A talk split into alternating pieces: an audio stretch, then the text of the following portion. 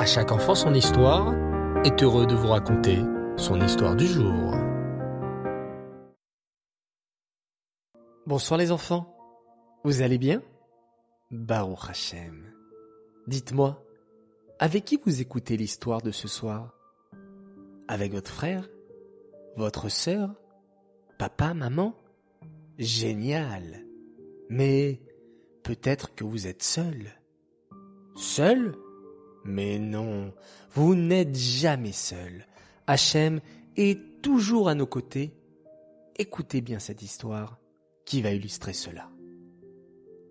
Il était une fois un homme très riche qui s'appelait Baruch. Baruch était immensément riche. Il avait beaucoup d'or, beaucoup d'argent, beaucoup de richesses. Mais il était seul et il n'avait pas de famille. Lorsqu'un pauvre venait frapper à sa porte pour lui demander de la tzedaka, Baruch lui demandait Dis-moi, est-ce que tu as quelqu'un dans la vie pour t'aider?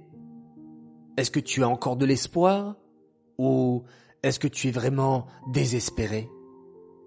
Si le pauvre répondait qu'il avait encore de l'espoir, ou que quelqu'un d'autre l'aidait aussi, Baruch le riche lui disait Je suis désolé, mais dans ce cas, je ne pourrai pas t'aider. Moi, je cherche un pauvre qui n'a vraiment personne dans le monde entier pour l'aider. Je cherche une personne qui est vraiment sans espoir. C'est seulement si je trouve un pauvre comme cela que je serai prêt à lui donner mon argent. Ainsi, les jours passaient et ne partageait pas sa richesse et ne donnait jamais de la tzedaka. Une fois, alors qu'il se promenait dans la rue, il aperçut un homme misérable, assis par terre, près de la poubelle. Il avait les vêtements déchirés et ses chaussures étaient trouées. Le visage de l'homme était blanc et on pouvait deviner qu'il n'avait rien mangé depuis plusieurs jours. Enfin, pensa Baruch, j'ai trouvé le pauvre que je recherche depuis tant d'années. Cet homme-là a l'air vraiment d'être seul au monde, et on dirait qu'il n'a personne pour l'aider. Je suis sûr qu'il est désespéré. Il s'approcha du pauvre homme et lui dit Dites-moi, monsieur, pourquoi êtes-vous assis comme cela dans la rue? Le pauvre répondit calmement avec le sourire. Je n'ai pas les moyens de payer un loyer, ni de m'acheter de nouveaux vêtements ou à manger. C'est pour cela que je vis comme je peux, ici, dans la rue. Dans ce cas, monsieur, je suis sûr que vous êtes vraiment seul au monde, et que vous avez perdu tout espoir. C'est une personne comme vous que je recherche depuis longtemps pour pouvoir l'aider. s'exclama Baruch. Quoi? s'écria le pauvre. Moi? Seul et désespéré? Mais jamais de la vie. Je ne suis pas seul, car Hachem est toujours avec moi, et j'ai toujours de l'espoir, car tant qu'il y a de la vie, il y a de l'espoir. J'ai confiance en Hachem qu'il me viendra en aide. Vous me dites que vous avez encore de l'espoir, malgré votre terrible situation, s'étonna Baruch. Mais, alors dans ce cas, où vais-je trouver un pauvre qui est vraiment désespéré? Les seuls pauvres qui n'ont plus d'espoir dans ce monde-là, ce sont les personnes qui ne vivent plus. Comme je vous l'ai dit tout à l'heure, tant qu'il y a de la vie, il y a de l'espoir. Je ne suis pas la personne que vous cherchez.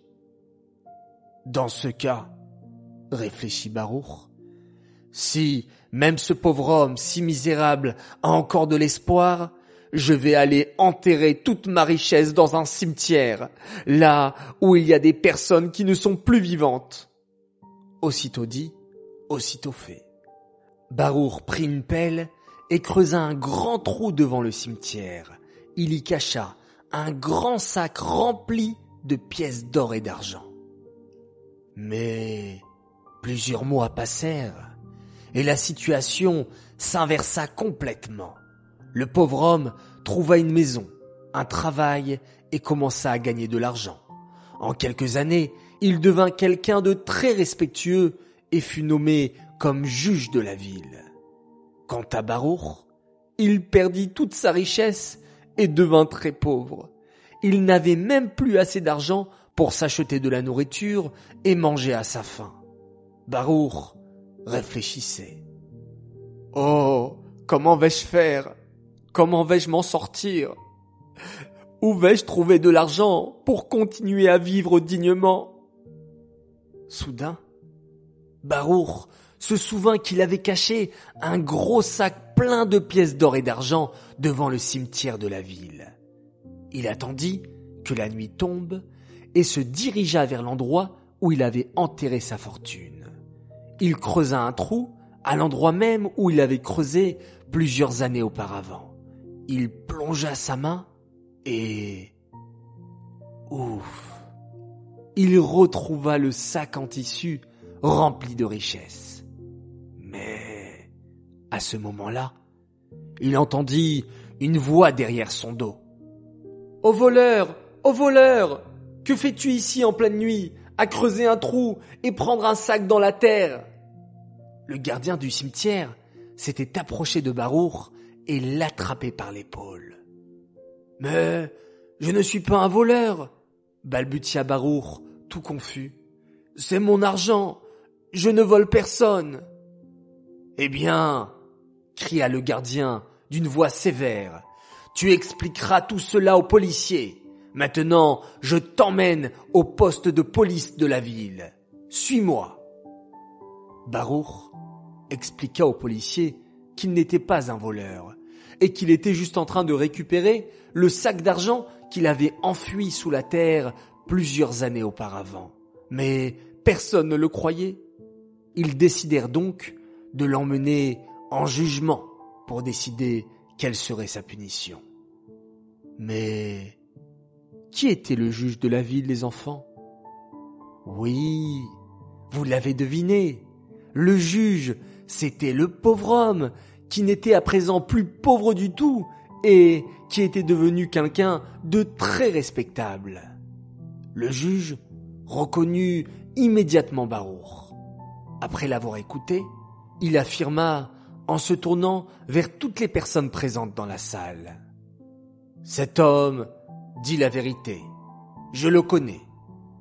Il était très riche et a enterré toute sa richesse car il cherchait quelqu'un de désespéré pour lui donner sa richesse et il ne trouvait personne. Et maintenant, s'adressa-t-il à Baruch d'une voix douce, tu vois bien que je n'étais pas seul, puisqu'Hachem m'a aidé. Tu vois bien qu'il ne faut jamais désespérer et que tout peut s'arranger même dans les pires situations. Baruch hocha la tête et s'exclama. Oui, tu as bien raison. Je ne t'ai pas reconnu, mais maintenant je me souviens du pauvre homme qui gardait confiance en Hachem malgré sa terrible situation. C'était donc toi. À présent, j'ai bien compris que rien n'est jamais perdu et qu'il faut toujours garder sa confiance en Hachem. Cette histoire, les enfants, nous rappelle le pasouk écrit dans le Teilim. Mais kimi me afardal, me ashpot yarim evion. Hachem relève le pauvre de la poussière et le sort de sa situation misérable. De cette histoire, nous pouvons apprendre qu'il faut toujours garder espoir et ne jamais perdre sa confiance en Hachem. Voilà les enfants, l'histoire est terminée. J'espère qu'elle vous a plu. J'aimerais la dédicacer spécialement pour tous les enfants qui ont changé d'école et qui se retrouvent dans une nouvelle classe. Sachez les enfants que ce n'est pas évident de changer de ville, d'école, de classe ou de camarade. Mais il faut savoir être patient et avoir confiance en Hachem comme dans notre histoire. Petit à petit, vous trouverez votre place et vous vous sentirez très à l'aise dans ce nouvel environnement. Je vous souhaite donc bon courage à tous et patience. Pour les autres enfants, faites l'effort de bien accueillir les nouveaux pour qu'ils puissent s'adapter très vite dans votre classe, vous aurez alors un très grand mérite. J'aimerais souhaiter un grand Mazal Tov pour l'anniversaire de Shaina Nemni du Gan Sinai qui fête ses 4 ans aujourd'hui.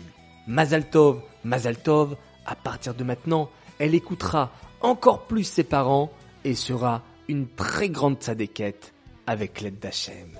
Un immense Mazal Tov également pour les jumeaux, Sroulik et sa sœur Rouchale Tajindler d'Israël, pour vos 8 ans aujourd'hui, de la part de vos parents et de vos frères Mendele et Lévi, qui sont très fiers de vous et qui vous aiment très fort, que vous continuez à illuminer la maison et de grandir comme de vrais soldats de Tivot Hashem. J'aimerais faire mes trois coucous du soir. Premier coucou pour une princesse, Morgan Boudjna, qui est rentrée au GAN 3 et à qui on souhaite une très belle année et qu'elle grandisse en bonne santé. Amen. J'aimerais également faire mon deuxième coucou pour un garçon qui s'appelle Yoel Cohen de la classe des Binyamin qui voulait faire un grand coucou à toute sa classe et à son moré. Et enfin, mon troisième et dernier coucou pour une fille extraordinaire, Gilora Benini, qui est rentrée en Kita Aleph elle a raconté une merveilleuse histoire à la table du Shabbat. Je voulais te dire bravo, c'est extraordinaire et tu me fais vraiment plaisir. Les enfants, je vous souhaite à tous de passer une très bonne nuit. Respirez profondément, mettez la main devant les yeux et faisons tous ensemble Schéma Israël.